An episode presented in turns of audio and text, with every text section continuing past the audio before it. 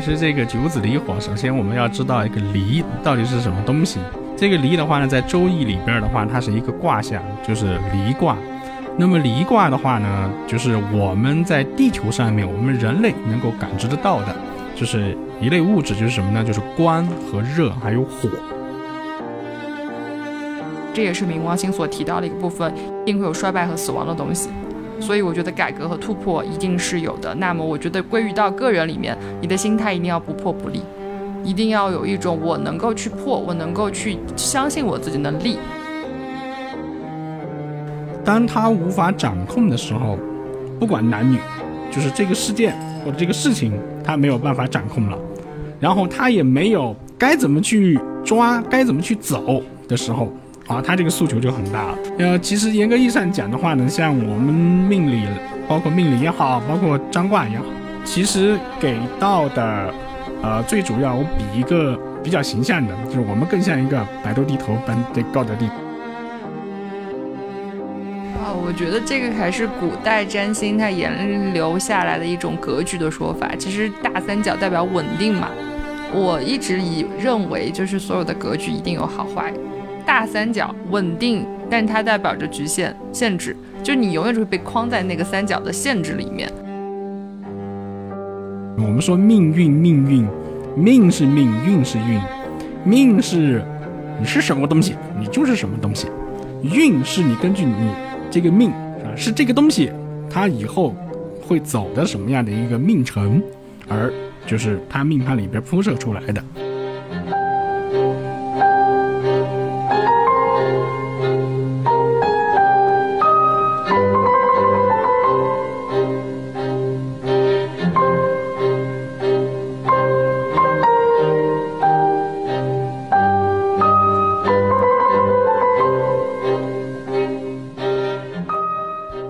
这里是放大 blow up，我是主播丽珍。今年上半年有一个口碑和话题性都还不错的美剧呢，叫《怒呛人生》，里面有一句颇有名的台词，叫做“西方的疗法治不好东方的头脑”。我们今天的节目就同时请到了西方的占星与心理学派与我们东方学派中的周易来碰撞一下。虽然我不知道我刚才说的所谓的东方学派有没有说对。就是我们的第一位嘉宾是呃占星师和心理咨询师应子玲。Hello，大家好，我是应子玲。还有另外的一位嘉宾呢，就是周易作为家学的徐文龙先生。大家好，我是徐文龙。其实今天要碰撞的主题其实和年底也很相关，就是临到年关，再加上这两年都有一种说法，就是进入二零二四年。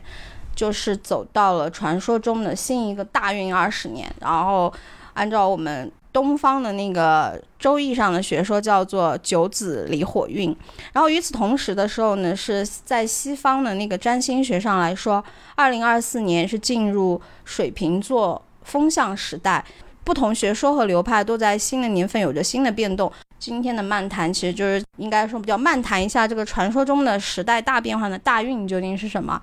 那其实先说第一个，就是我很好奇，就是东方的九子离火运究竟怎么解释？呃，其实这个九子离火，首先我们要知道一个离到底是什么东西。这个离的话呢，在周易里边的话，它是一个卦象，就是离卦。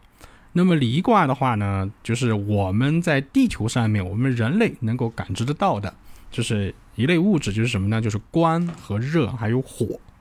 那么这个代表呢，就是我们在这个周易里边的话，就用离这个卦象来代表。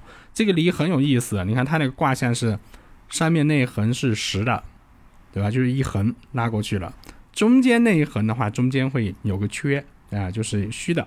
然后下面又是实的，其实它就代表了，就像我们的那个火柴，我们可以去看火柴或者这个烛光，上面的那一层啊，就是实的，就是啊很热。我们感觉到很热，那就是能量很足的一个地方。然后中间的话呢，它那个是虚，实际上不是虚啊。我们换种说法，就是阴和阳。那上面那个很热就是阳，那么中间那个就是阴。阴是什么呢？就是我们的烛芯，就是我们的火柴棍。下面的话呢，就是又是一个很阳，代表的这个火柴棍或者这个蜡烛它所具有的潜在的能够释放出来的这样的一个能量。那么离卦的大概意思就是这样的一个火热有温度。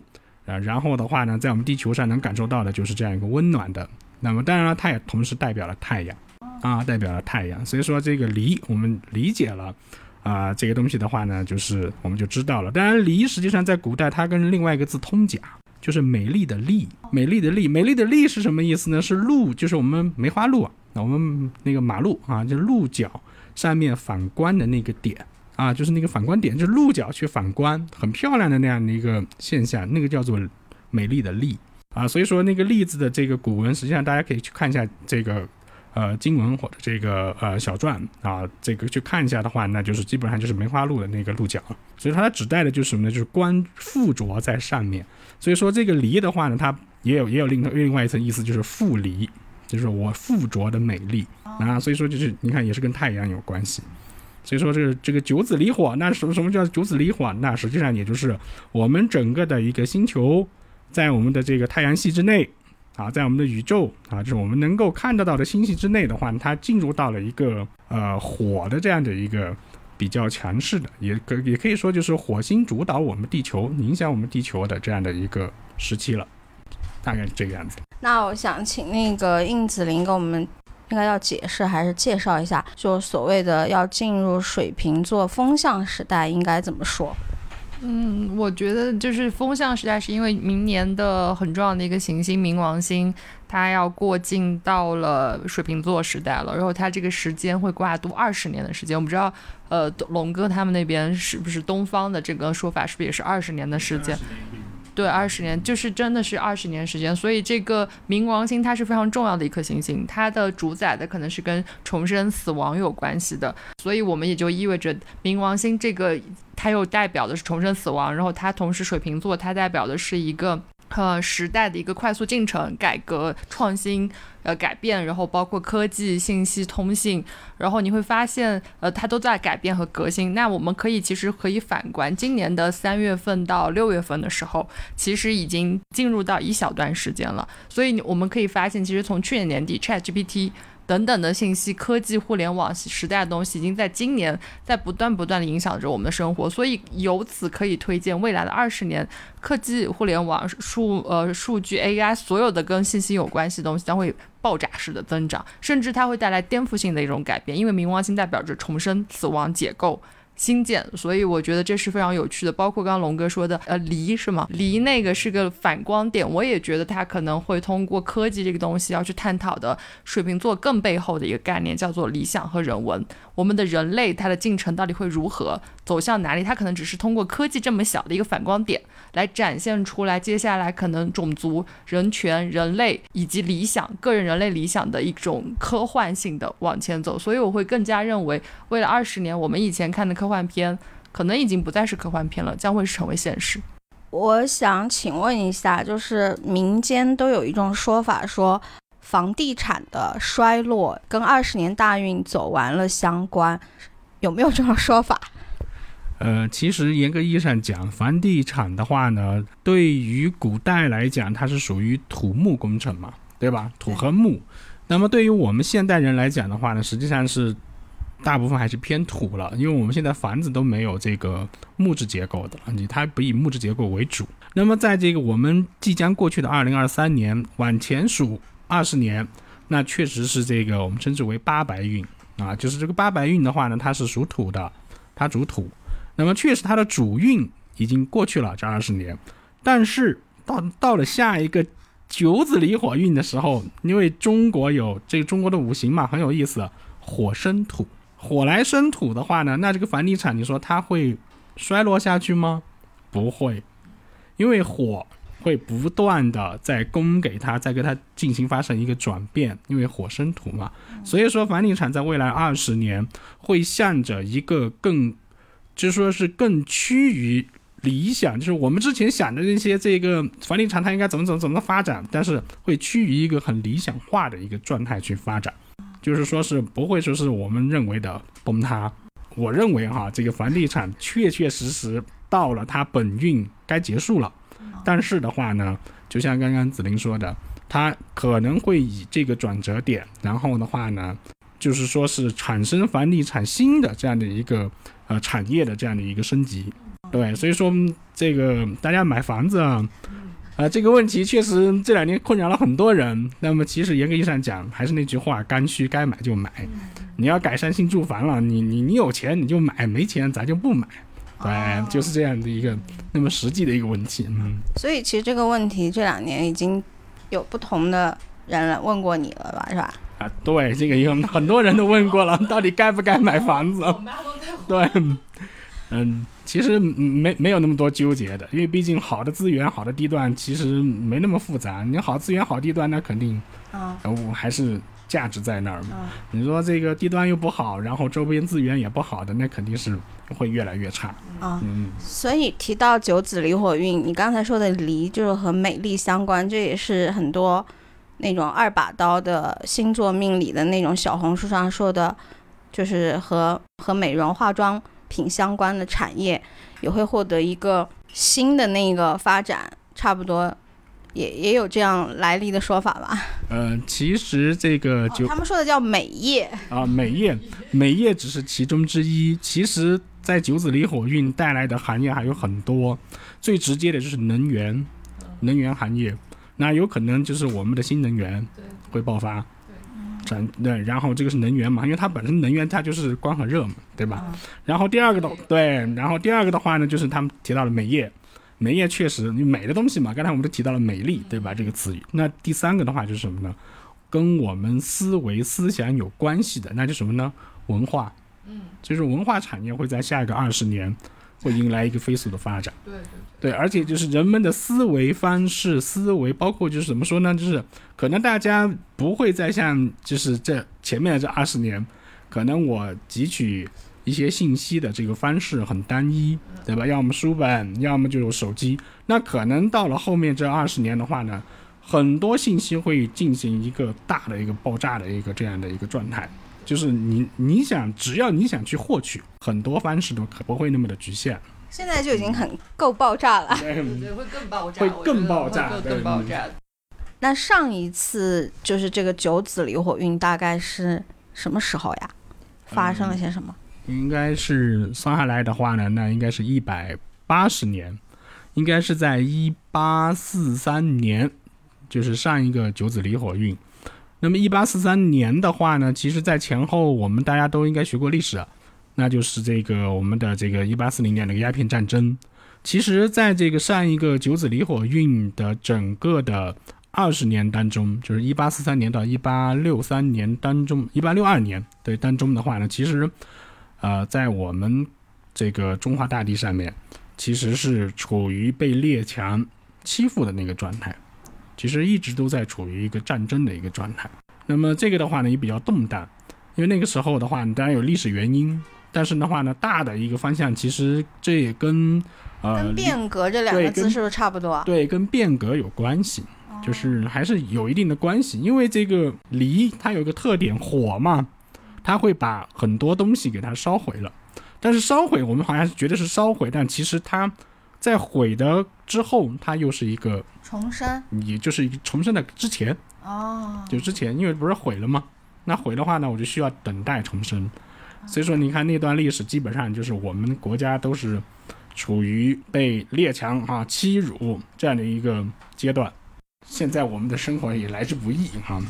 那个想请子林介绍一下，就是上一次冥王星进入水瓶座，大概历史上发生的是。哪一个时候？哪一个时段？应该我历史不太好，但是它大概时间是在一七八零到一七九五，大概是发生了什么？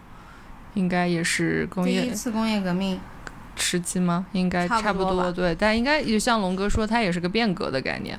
就是所有的，你看工业革命技术革新，那水瓶座有代表的技术，只不过以前的技术是我们实打实的看得到，比如说是人开始手动变成机器，那可能现在就要从一个机器的操纵变成一个科技的一个，比如说你下达命令，像 AI，像呃我们现在最简单的是 AI 的每一天在操纵到我们的生活里面，我觉得这是一个也是一个突破，一个改革，也即将会到来，所以嗯，我还蛮期待看看这未来二十年的。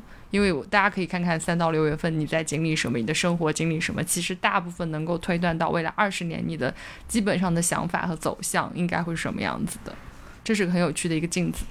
那可以这么说，就是说占星学上说的进入冥王星进入水瓶时代，然后九子离火运，本质上应该叫什么？应该叫做什么？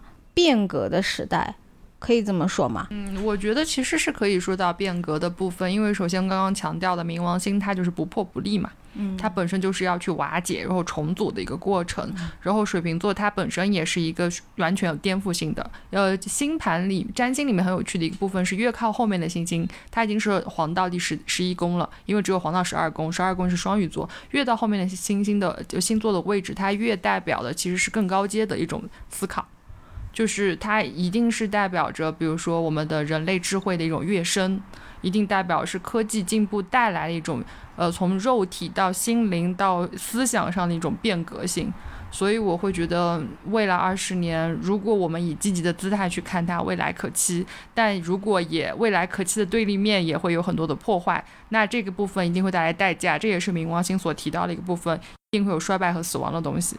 所以我觉得改革和突破一定是有的。那么我觉得归于到个人里面，你的心态一定要不破不立，一定要有一种我能够去破，我能够去相信我自己能立，然后我要积极去学习。像刚刚龙哥说的，信息太爆炸了。那在这个部分，好的部分就是在于你可以学习东西更多，但不好的地方就是如果你没有自己的判断和是非观，你就会被这些信息所影响，变成羊群中的一只羊。嗯，是这样的一个概念。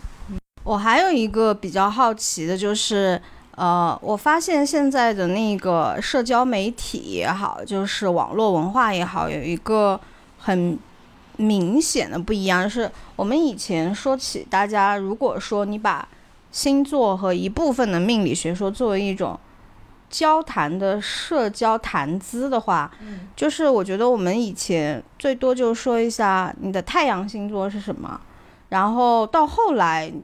我们都已经会说上升星座是什么，嗯，然后我发现 现现在有一个倾向，就是月亮星座也说吗？就是大家全民在研究，就学习非常全面的星座知识、占星学知识。对对。就比如说有一个著名的 A P P 叫测测，就是非常的。火，而且很全面哦，非常全面，从周易到什么灵数，到占星，到什么，呃，反正特别全面。有一天我打开的时候，吓死我说哇，我可以从里面一站式搞定我所有的需求，什么还有紫微斗数是吗？对对对，太神奇了。对，然后我就发现那个大家都学的好全面啊，就是年轻人在介绍自己的时候，MBTI 说一遍，然后 太阳星座。月亮星座、上升上升星座，然后周易八字说一遍。对对对对，是什么命？对对对。然后我就想请二位说一下，你们现在在自己就是呃咨询工作中有没有发现这样的倾向？哦，我觉得其实我我还挺开心，大家的全面了解，因为这就意味着，首先我会认为，如果是呃你全面了解，其实你就代表你想对自己更了解嘛。就是你对自己的好奇心更大了，这是一件很好的事情。在我个人看来，因为我觉得大家开始了解我的诉求，就意味着我们从一个只追求生存的这个部分，开始跳跃到了对于我个人的追求生活方面。当然，我的客户里面，我也觉得大家其实懂得还是比较多的。所以我每次在咨询里面，我就会首先问一个问题，我说你能不能跟我讲讲你大概懂多少？因为这决定着我会跟你讲多深。假如说你只是懂一点点，但是你好奇，我也会给你讲一讲。但是如果你讲的很是，就是你懂得很多，甚至我们两个可能在咨询的过程里面是一种交流，是一种我会，甚至他会问到很多问题是非常专业化的问题。所以我觉得这是一个趋势，也是一个趋向，但是也仍然抱有很多的一个潜在的、浅层的一个心理机制吧。我这是我自己发现的规律，就是大家对于现实生活中的很多的无力感。它需要通过一种看似有关联性、看似似乎是科学的，因为我觉得其实我为什么相信这个事情，是因为我相信数学的运行规律。我们所有的行星是可计算的，而它一定是有引力的，所有的一些呃一些关联的，所以它是可计算。只不过以我们现在这个维度的认知上，它是有有限制的。就比如它可能是五 D 的东西，但是我们现在只有在三 D 的世界，所以我们认知是有差距的。那大家对这样的一些认知和学习，他只是想去打破一些我们对于当下的一种担忧感。因为我觉得现在生活其实，在每个人都能感受到，就是这几年动荡太多了，我们对于生活的可掌控、可可未可预知的部分其实越来越少了。所以这个部分，无论是东西方的所有看似打印号的玄学，其实在某个层面上都是可以帮助你获得一种全新的认知的。而这个认知其实又是一把双刃剑，有些人用的很好，那他就可能对自己的认知越来越好。然后他对自己的可能会抓住机会，比如比如说现在可能说经济很差，很多人就躺平摆烂。但他如果认为说经济很差，我开始去学习这些玄学的东西，或者说是一个出口，或者是一个方法，跟你学经济学、炒股其实是相似的东西，那你可能就会接下来，因为拉长了整个人类进程里面。其实这几年只是一个非常小的一年，可能它甚至是个没有向下跌，它只是平稳的一个过渡。但你就可以抓住这个机会，可能下一个上扬的时间段里面，你就可能会往上走了。但这个双刃剑的另一个面就会变成了很多人只会依靠说我要依靠这个东西来获得心灵安慰，这就是为什么会有很多身心灵的这个割韭菜产业就出现了。对，所以我觉得大家一定要有自己的是非和判断观。徐老师，就是你在那个接受咨询的时候，你有没有发现，现在找你的人里面，对于命理知识的学习，他们也是好像越来越完备了。就而且我发现这个趋势是年轻化的。嗯，其实这个的话呢，在之前，因为我这个已经有十多年了嘛，可能在十年前还很少，就是可能给他那八个字，他的那八个字他读不清楚。但是现在的话呢，会有一部分的特别年轻人。对他会主动的来说，哎，我是，比如说我是根金，我是心金，对对，我是甲木等等，就是他他会来跟你直接来说这个事情了。当然这个东西的话呢，呃，我在我来看，其实也是个好事儿，毕竟这是咱们老祖宗留留下来的好东西。嗯，但是的话呢，就是因为我们从小受的教育，毕竟还是偏西方的，你比如知乎者也，我们学的毕竟还是少。但是的话呢，现在很多年轻人愿意回来去把这个东西拾起来。那我觉得是一件好事儿，不管它是东方的也好，西方的也好，只要对自己有用，我觉得都是好东西。那最关键一点是什么呢？通过不管是占星也好，不管是你学这个命理、术数也好等等，最主要是能不能了解自己，能不能以自己建立的一套，就我们说的内标嘛，能够去认识这个世界。就说白了，说通俗一点，是你的这个世界观能不能在你自己心里边有一把戒尺。这个我觉得这个是很重要的。那这个戒尺，你说不存在它对还是不对，也不存在它长或短。有的人可能连这个戒尺都没有，所以说他对这个世界都是模糊的。他他也不知道拿捏这个东西到底是可能就会单纯的就是它就是好的，它是坏的，它是要么就是黑的，要么是白的。但是当有他这个戒尺以后，他就多维度的去量，哎，我这个事情我该怎么看这个东西？所以说啊，对于现在来讲的话，年轻人折回来学咱们中国的这些传统的这些东西的话呢？挺好，我觉得真的挺好。我觉得嗯，我觉得是民族自信的一个表现啊，对文化自信嘛，对吧？嗯，外国人学的可多了啊。我也觉得，就是包括中医的学习啊，包括周易八字、紫微斗数这些所有的跟东方有关的文化学习，其实也是在某个层面上的一种民族自信，只不过允不允许的问题。我只是这样认为。那你们有没有在那个就是做这种咨询工作的过程中？就比如说，有一些人他可能带有偏见，一个偏见就是呃喜欢看呃运势，然后喜欢通过统称你们就是这种什么玄学，就是他们会觉得大多数喜欢关心这种命理啊星星座的，好像是女生为了获得一种心理安慰比较多，就他们会有一种刻板印象，会认为女生往往是有了。情绪有了精精神困惑，然后或者是他们有了情感挫折的时候，就非常倾向于找那个星座或者说是找命理来获得安慰。我觉得我其实可能是因为我生性别上我本来就是女性，所以其实我周围的很多男性，我都不说就是其他的，因为我也有男性客户，呃，但是我会觉得其实这个偏见一直存在。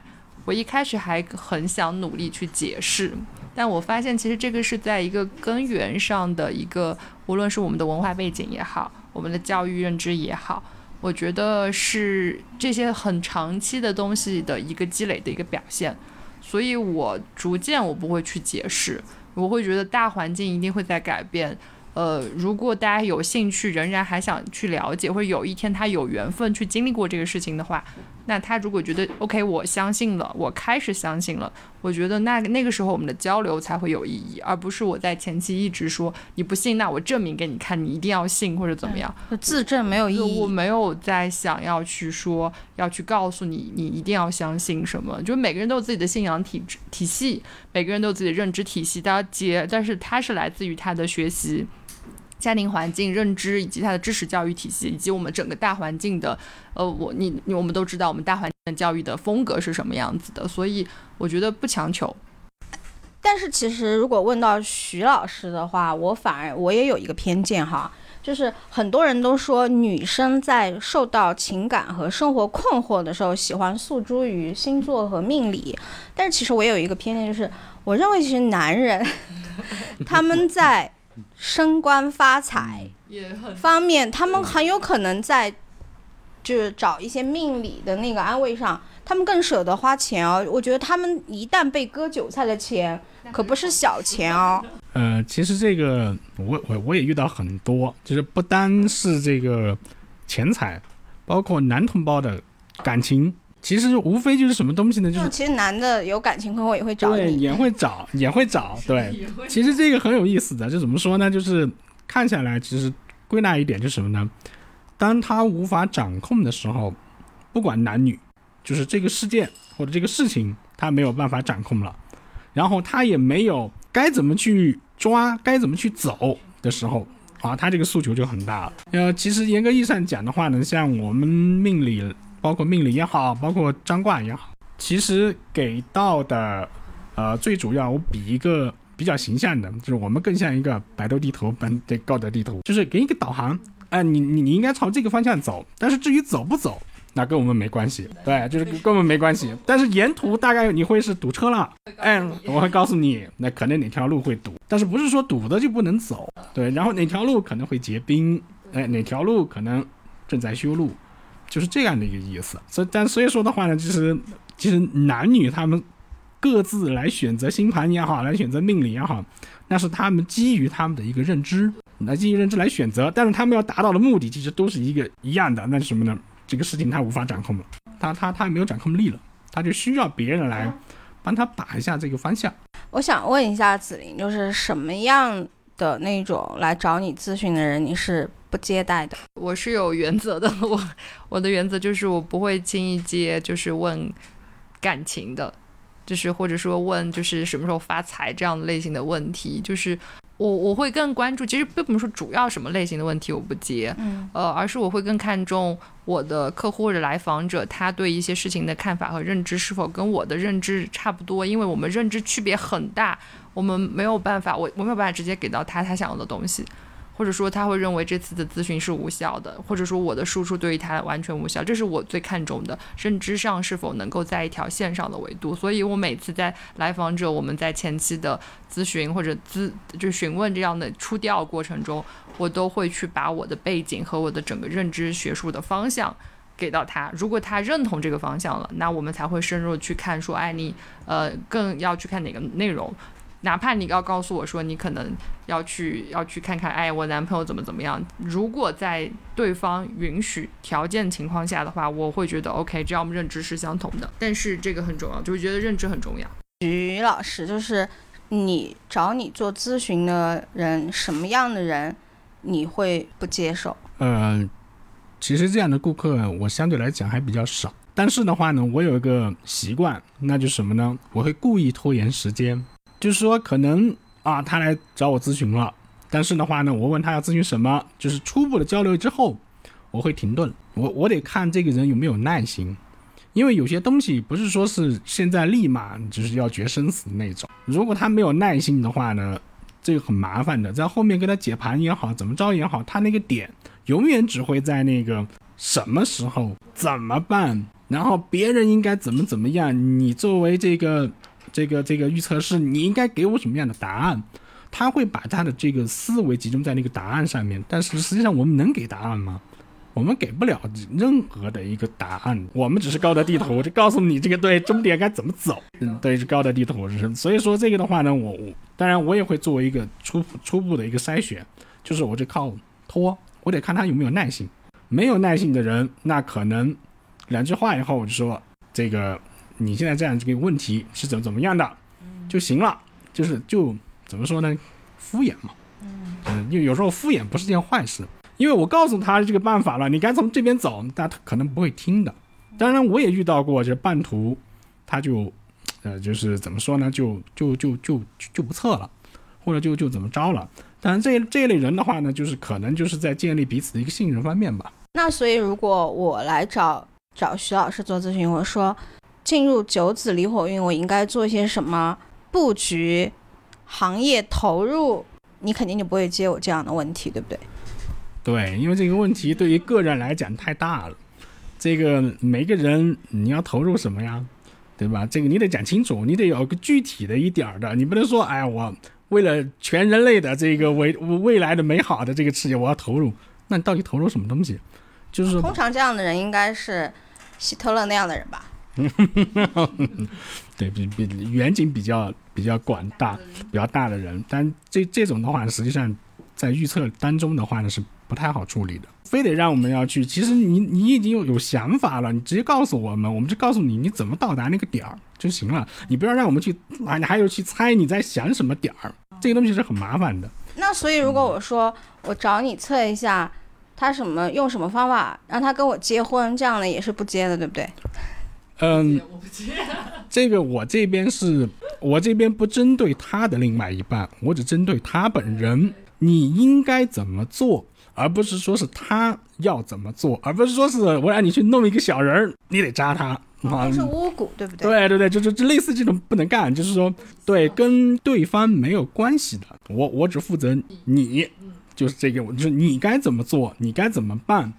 你应该去干些什么东西，穿什么衣服，讲什么话，在什么场合求婚，该拿什么颜色的花，这个我只可以说这么细的，可以啊，可以的啊，这个。所以如果我的问题是我应该怎么做就可以嫁给他？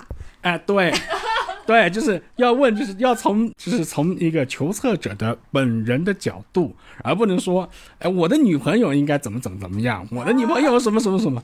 那对你问的是你女朋友，跟你有啥关系？那你应该让女朋友来问。对，应该让你女朋友来问。让你来问。对，就跟我们在占星上面有许愿这个概念嘛。我们的许愿有一个非常重要的一个准则，就是不能替他人许愿。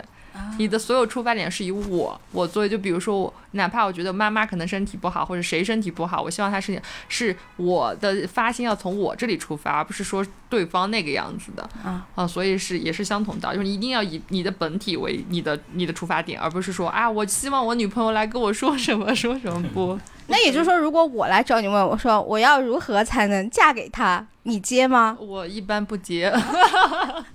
我一般不接，我就说问你为什么要嫁给他？你为什么一定要嫁给他？我就会反问你这个问题。对啊，我会跟你去交流。我觉得你的有一些呃，因为我可能有很多心理学的背背景和心理学的研究，所以我会更好奇你的心理过程。因为你的心理过程会直接告诉我你在求这个测的这个过程里面，你的心理动机是什么样。那我可能会在更多的时候，我的客户有些很有趣，就问了一些问题，我其实不接的。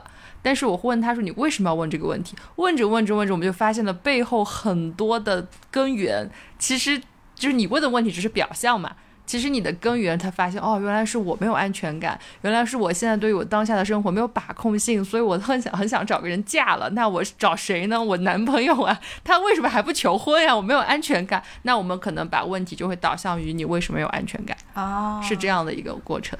那如果许先生有人问我说我要做什么才可以连升三级啊？这个是求官运的。嗯，这个东西的话呢，得问清楚，这个他是要干什么的？对，这个就是说他的来问一个大厂 offer。对，来个大厂的 offer 的话呢，这个我得会啊，其实他命盘里边都已经显示了，他大概能做到什么样的一个位置？就算格局。对。哎，对的，对，就是他，他那个盘面上已经摆在那儿了，他他不用来问，我都知道他大概是处在哪个位置。所以说他来问的时候，其实我就会问他一句：那你现在你觉得能不能上？对这个东西，其实他命盘你在那里写着呢。就是这个东西的话呢，不是说是他为了去算这个东西，我们就非得要给他算这个东西。啊因为为什么呢？一旦他来这个，你你给他的一个解读了。或者一个答案或者他认为的答案了，他就会就是用佛家来讲，他就会着着相了，对他就会有一个执念。那一旦这个执念生成以后，他可能走的路就会走偏了，他会不择手段了。所以说，我们我都我一般都会问，那那你你觉得你现在能上吗？有条件上吗？那当然了，可能就是这个熟人啊，或者什么朋友，就是也比较亲近的这种一点点的，大家都比较熟一点的这种，那我会直接问他，嗯，背后有人吗？你有资源吗？那没有你就不要你不要来问我了，你你自己都知道有没有的这个东西对吧？那你还来你何必来问我呢？那就所以明星被一些星座和命理师看星盘和看八字，其实也是可以看出来，就是说，比如说这个大官呀，这个明星和名人，就是看，确确实实是可以看出一些的，对吧？可以的呀，可以的呀。啊我觉得其实一切都被写出来了，只不过我们现在正在游戏中，所以当局者迷嘛，对吧？旁观者清，所以每个人都在自己的游戏里面去按照一个抛物线，它该走的进程正在进行。所以我会更相信你出生那一刻，其实你已经大概方向定了。但是我经常说一句话说，你方向定了，但是仍然有容许度嘛。每个人呢都有一个最高的顶点和最低的一个边界性。那我们的目标作为咨询师，除了当高德地图之外，我们还要去鼓励对方说，尽量朝你最好的格局的方向去发展。所以我觉得，嗯，就就顺势而为嘛。这个的话呢，其实对于东方的一个思维来讲，其实也是大概这个意意思。那你说明星他是他就好吗？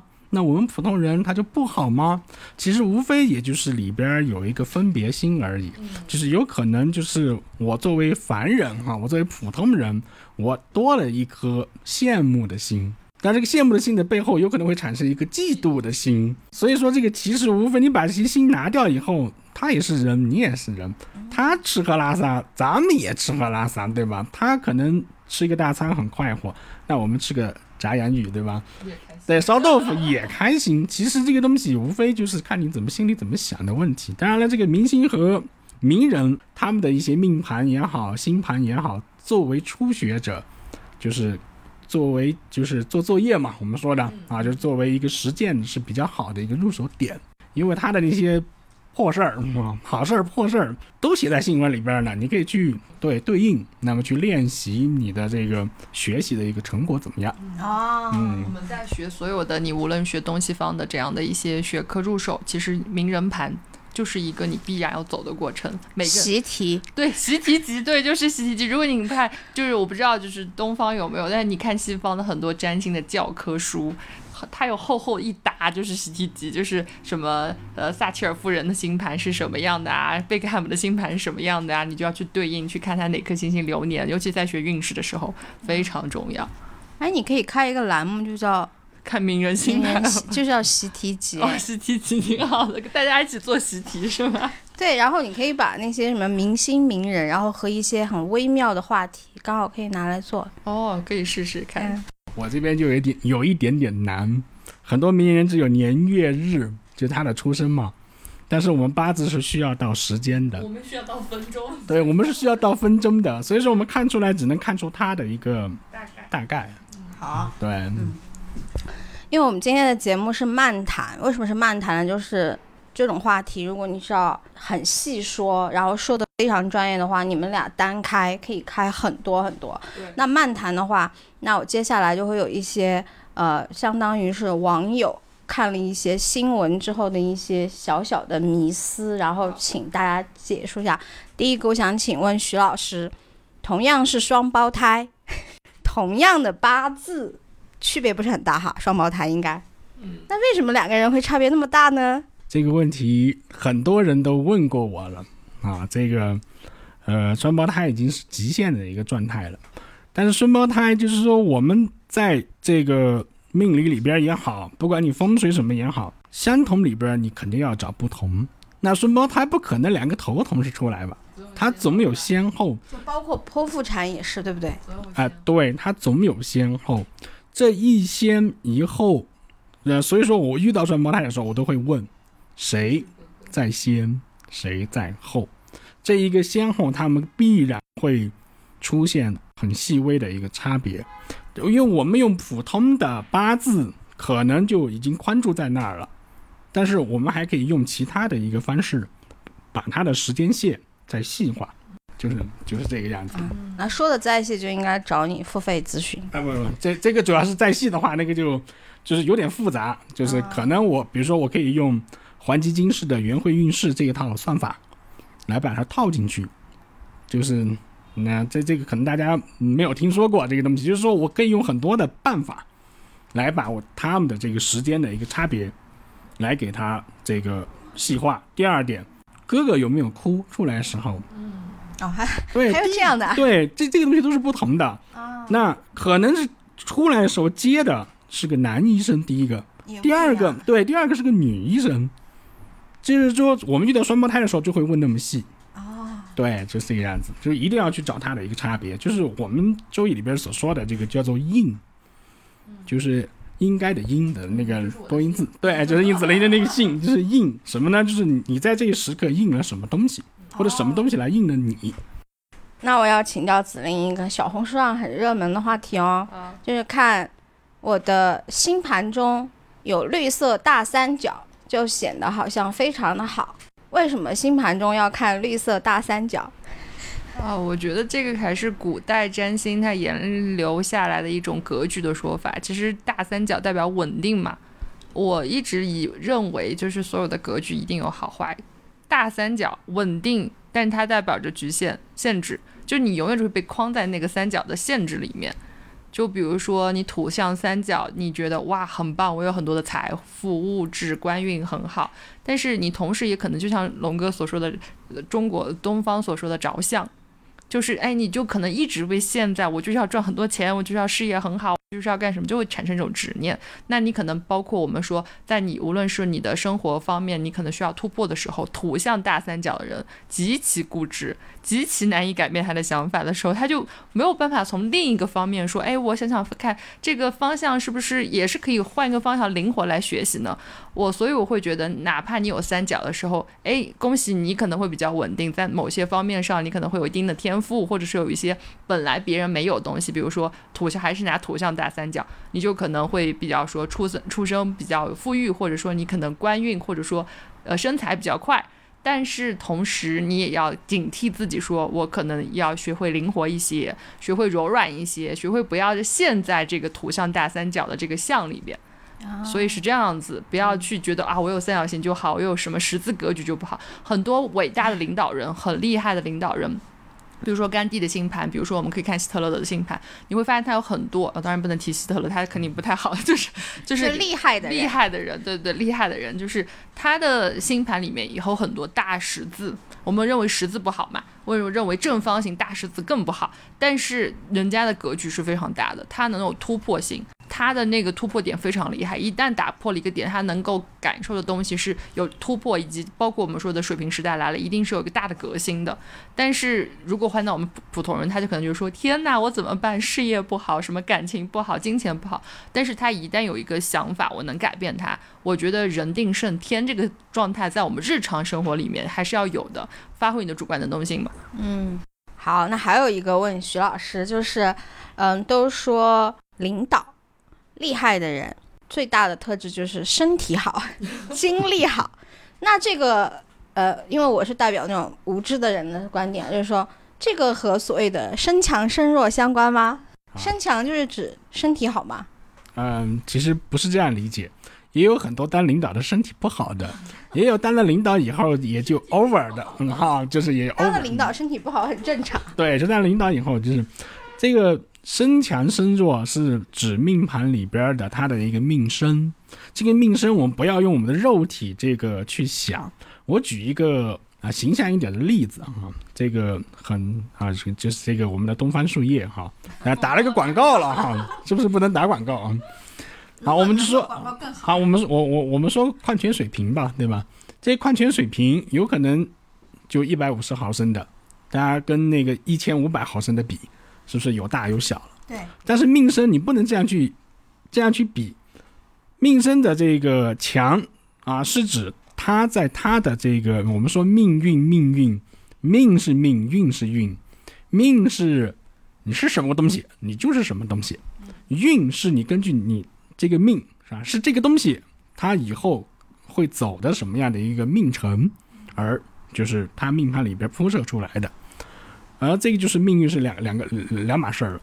那所以说的话，这个命生强，那可能它对应它的这个运，哎，它走的这个，我们就说啊，举个例子哈，就说它可能走的就是啊这个宽广的、平坦的道路。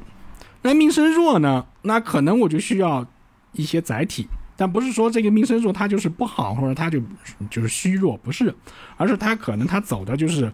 一个羊肠小道，但这个羊肠小道，你说跟这个宽敞大道，你怎么去比较呢？没法比较，因为你的命生本来就很小，你就是很小的矿泉水瓶。那你你说你滚滚在一个大马路上，谁看得到你？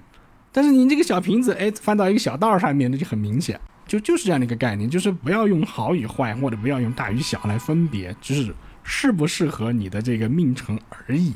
哦对，就是命程而已。当然，这个命生的，这个所说的话就比较多了，就是它跟这个季节有关。就是你这个命生，比如举个例子，你生在了春天，如果你生弱，那么相对来容易过敏。对你，如果你生弱，嗯，对，那么呢，嗯啊，这个这两天过敏的话题很多哈，对不对？对，我随意接话的，不好意思。对对对，对，就比如说这个春天了，你生弱，那春天的话呢，这个生弱你还得看你是什么五行属性。如果你是春天了，但是的话呢，你这个是举个例子哈，是金弱，就你属金，你的这个五行是是属金，那金弱很正常呀，春天，因为金不在春天主令，就是不是它的一个势力范围，所以这个就是正常正常的。但是如果你在春天，然后你的命生就五行是木头，那就是又强，它的命生又强，那就是过强，实际上是来判断他的一个命生。就是说，我们所说的五行的太过于不及的这样的一个状态，就是我们一定要不然不能让他的个整个八字盘看他的命生八字盘太强或者太弱，一定要有一个比较综合的这样的一个啊局面。嗯，子林，你说问题就是来自于众众多我们这种外行说的，就是。身弱人是不是应该谈恋爱或者找对象去找身强的人？啊，因为我之前看过找补是吧？对，因为我之前看过有一个有一个就是也是命理的一个视频，就是说，哎，两个身强的人在一起会打架，就是两个人太强了就会打架。当然，是不是也要看他的五行？比如说这个人可能是呃，比如说像我是火命，然后但是我也身强，那我是不是找一个水命的人身强？因为我也缺水，那是不是就会互补？还是我必须要这个水命的身弱的人？嗯，好，这个这个问题说起来，呃，可能这个这个是我们普通人听起来就会有点吃力哈，但实际上道理很简单。如果身强了，那么一般来讲，我们需要去稍微卸一下他的命身，就是怎么说呢？就是说他他因为他强，如果对太满了，对这个满则损嘛。就是这个满则损的话呢，它不是说是它一直都是这样满的状态，它到了一定的节令或者到了一定的流年或到了一定的这个大运的时候，跟它一一样的一个属性的来加持它的时候，它就会过了，就它会强过了。那强过的时候，我们是不是需要把它的一些拿掉？嗯，对，把把把它的这个强的这个部分拿掉。那身弱呢？身弱就是什么呢？可能就是我们说的不满。那不满的话呢，我就需要也。就是需要这个来补，对，来补仓，对。但是不是我们可以保持它的半杯或者三分之一，但是啊，不能让它没有。哦，就是这样概念。就是强的话呢，就是哦，我们可以保持它，嗯嗯，就满了啊，但是不能让它给溢过溢。对，过溢，就这样的概念。强的要让它稍微泄一泄，对，强的就让它泄一泄。那还是那我们身强应该找身弱的人吗？还 是回到这个问题？不不不不不是这个两极对立，不是说身强就非得找身弱的来来泄，不是不是身强也，举个例子，像你是火，你是火强火，你太强了，这个火你就需要一个强水来压制你。征婚征婚有没有强势？对，来克制你是这个意思。如果身弱，比如说你你是弱火了，那你就需要一个强的木头哦。来生火，来生火，是这个概念，这大概是这个概念。实际上，它跟五行还扯在一起。对，那其实就是总的说来，要保持一个均衡。对对。万事万物是均衡。对，万事万事万。就就举个例子，就是我不知道大家听不听 hip hop，就是说艾热是一个六，对六六六边形战士哈，就是跨度有点大。上一秒还在周一对对对，就大概这个形象就是我，就比 比如说，就像我们打打游戏《王者荣耀》里边那个你的那个最后的那个评分，就它是六边形嘛。那我们需要就是我们正整个对周易来做的话，就让那个六边形比较像六边形，对。六边形战士均衡，对。那不就变成马龙，呃什么？马龙，马龙？就打乒乓球。哦？啊，对六六边形战士。然后这这个是我对于我们普通人来讲，那么其实对于某些 对牵扯太多了，这个就是对于我们就是对于某些特定的人，比如说他的命盘很偏，那我们有可能对，就是我们可能就会去加强他的偏的那一部分，因为有可能这一部分偏的那一部分，他难说就是在某个行业、某个领域的奇才。其实就会有二十七岁俱乐部的呀，也是很多，就是就是你真的是在这个方面极端的好，但是你的可能生活、你的个人生状态、身体健康都非常不好。就像我我因为我研究生还有就是念的那个神经美学，我们再有一次去讨论为什么会年轻艺术家会死得很快的这个问题，其实就是你过度消耗你自己。你想他们可能。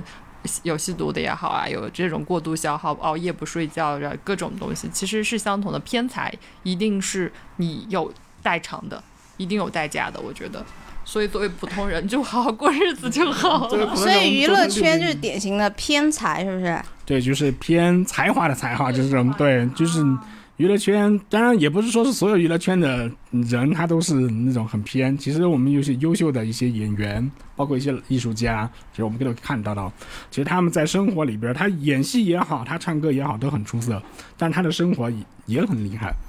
对吧？就有有的能写大字儿，对吧？有的能玩乐器，有的能做了一手好菜，有的能照顾家。其实这个就是他把他的整个的六边形，对，都已经铺满了。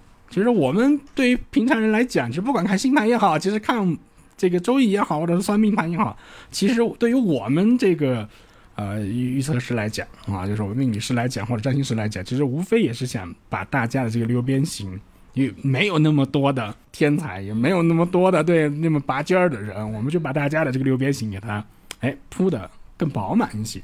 那最后一个问题，因为漫谈嘛，呃，就都说九子离火运和就是冥王星进入水瓶时代的话，什么就是心灵，就是什么身心灵啊，然后心理学，然后就是呃玄学之类的会会有很大的发展。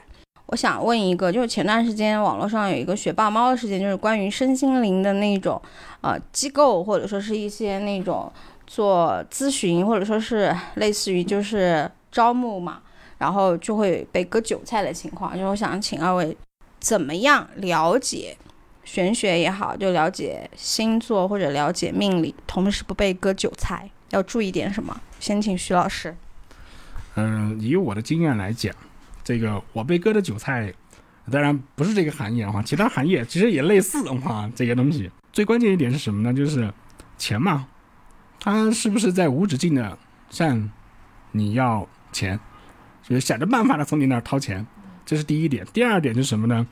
当一个人甜言蜜语在跟你说一些话的时候，有可能是糖衣炮弹了。就是诱导性对，诱导型的甜言蜜语的。如果是一个占星师也好，或者一个预测，像有时候我会我我我会去，也不是骂哈，就是会去批评，就是我来求测的一些这个我们的一些顾客，因为他太不懂事儿了。如果我是处于这种批评的，其实我是对他好的，那有可能当有这类的人能够指责嗯这个你你求测的时候，求测者的时候，其实是一件好事。因为他他的这个目的是让你变好，不是说是我要赚你这个钱。那当然最最主要一点就是什么呢？就是，呃，这就跟其实看中医，因为我也在学中医，就是有一个有一个理念是什么呢？我能用最简单的方式帮你解决问题，那我的收入的报酬肯定就会相对来讲便宜，那我就会用这个便宜来帮助到你了，就不需要我还得动用，啊，就是太多的更更更深的这样的一些预测工具啊，没必要。那么可能我就一个卦啊，或者这个你取一个数字卦，那连掷铜钱儿都不用那种啊，你取个数字卦我就给你解决了，那我就会采取这个最简单的方式，而不是给你上一套啊一套体系的啊怎么怎么怎么着的，没必要。哦，嗯，那子琳，你这边呢？我前面几点都还是我其实跟龙哥的想法其实差不多，但是我有一个哦，不过也差不多。刚刚龙哥说最简单的一个方法，我觉得如果你要去找一个占卜师也好，咨询师也好，他会把他的所有的理论以最简单的方式输出给你。对对对，他一定不是说要给你讲一个大的话、空话，就是唬你。因为其实有，因为我自己会花钱很多去去做其他的咨询，我会去看看这个行业，我亲自花钱去看这个行业的走向是什么样，其实会有。很多咨询师一上来就跟你讲大话，跟你讲很多玄学的东西，但其实我觉得唬住人，对，先让你他让你觉得唬住的，但是这个唬住并不是他的专业能力，而是他会把那个东西说你就是着相啦，你就是就是讲一些非常玄的东西，你有时候觉得模棱两可。呃，在这个时候，我觉得无论是你是就是你去求什么也好，你去来访就是去做自什么咨询也好，我觉得大家要停一停，想一想。他的这些东西的背后的意义到底是对你的现实生活中有没有帮助？如果你发现听下来没有太多帮助，甚至这些词太大了，大到你根本不知道他讲什么的时候，我觉得可能他不是真的适合你。也许他可能适合别人，但我觉得不一定适合你。这个是一定要注意，因为一定是会有很多咨询师。呃，或者说占卜师会打着一种我在去探索的，一定是非常奥妙的东西。但奥妙这两个东西，嗯，我觉得你作为一个职业也好，它是要深入浅出的，是要像龙哥刚刚说的，帮助到人是我们的初心，就是你能去以最简单方式去给到对方。所以我一直有个准则，就是最简单的话是最好的方法。所以我一直会用非常简单的词藻，呃，比喻。类比去跟我的客户去解答他的问题，而不是说哦，我告诉你说你就是冥王星来了，你要怎么怎么样？不会的，我甚至会很少提到说冥王星水瓶座对于你的这些宏观的这些东西的影响，我甚至都不会那么清晰的去说。但我觉得只要去帮助到你的咨询师，他应该都不会是一个差的咨询师。嗯，这是我的方法。嗯。呃，最后一个问题是针对紫菱刚才提到的一个，就是我不明白的，所以我问你，你刚才说现代占星学，嗯，那和古代占星学的区别是什么？因为我以前一直以为是古代占星是因为古时候的天象和今天不一样啊。其实是研究方法的不一样。其实现代占星它要出现是从荣格说起。其实荣格他的一个出现，他因为他很喜欢去研究东方的很多内容，包括他提出来的很多理论。呃，现代占星它是基于荣格他在提出这套理论之后，我们去依据心理学的部分的解解读方式了。它不再是像古代占星，它可能就像我们刚刚说的，比如说古代占星认为火星、冥王星就是坏的行星，因为它有破坏性、攻击性，就是这样的类型。但是到了现代占星，我们会更多看到它的双面性，比如说火星和冥王星，它也许会有破坏，它会不好，但是它同时代表的是一种毁坏，它秩序。不再桎梏的东西，我们不需要了。那它我们可能重新建立的东西就是好的东西。所以这是最基本的一个方法，就是如果大家去怎么去评判你的占星师是一个研究古代占星还是就是古典占星还是现代占星的话，你可以问问他对于这些东西的认知上面是怎么样。因为我觉得其实技术和流派其实是差不多的。但是是在认知上的区别和研究方法上的区别，这就是为什么我很看重我在心理学上面的一些内容，甚至现代科学的一些结合。因为我会一直认为占星也好，呃，所有的现在以我们这个维度呢认知的学科也好，我们无法解释它的根本原理的时候，不要着急。它给了我们一个很好的一个方向，是呃，比如说这样说是高德地图，我们要去终点。